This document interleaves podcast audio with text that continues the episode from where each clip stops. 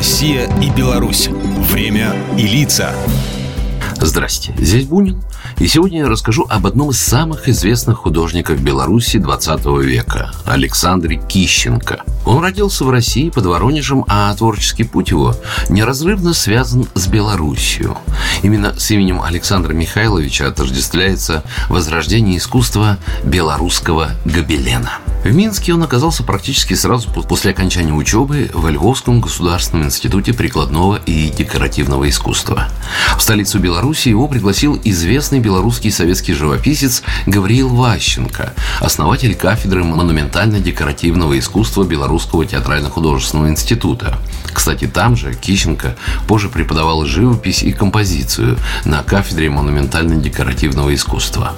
Он проявил себя во многом – станковой живописи, керамике, скульптуре, мозаике, поэзии, но главное место в его жизни занял гобелен – Искусство создания вытканного безворсового ковра с рисунками или орнаментами некогда было весьма популярным во многих странах Европы. Еще несколько десятилетий назад гобелены можно было с полным правом заносить в список редких и охраняемых видов, если бы существовала Красная книга художественного творчества. Этот вид искусства появился в Беларуси еще в XVIII веке. Тогда шпалерами и беленами, как их еще называли, украшали и утепляли стены дворцов и замков.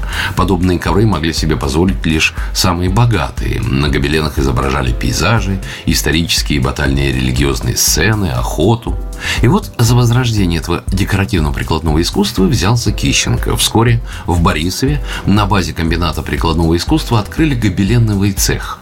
Венцом работы на протяжении нескольких десятилетий и стал «Гобелен века», Самый большой в мире гобелен, занесенный в книгу рекордов Гиннесса, высотой 19 метров и весом почти в три сотни килограммов, это философский эпос. Рассуждение на тему вечности и космоса, по которым плывет корабль человечества. Наряду с портретами известных персон 20 века на полотне вытканы Титаны, Сын Божий, а в самом верху портреты президента Беларуси Александра Лукашенко и автора произведения Александра Кищенко. 11 ткачих создавали этот гобелен вручную из овечьей шерсти почти пять лет. Сегодня белорусские гобелены украшают Большой театр в Москве, штаб-квартиру ООН, многочисленные музеи и дома по всему миру. Работать над своим главным гобеленом жизни Александр Кищенко начал в 90-м. Это была последняя работа поистине великого белорусского художника, имя которого сегодня носит Борисовский комбинат декоративно-прикладного искусства Беларуси. Программа произведена по заказу телерадиовещательной организации Союзного государства. Россия и Беларусь. Время и лица.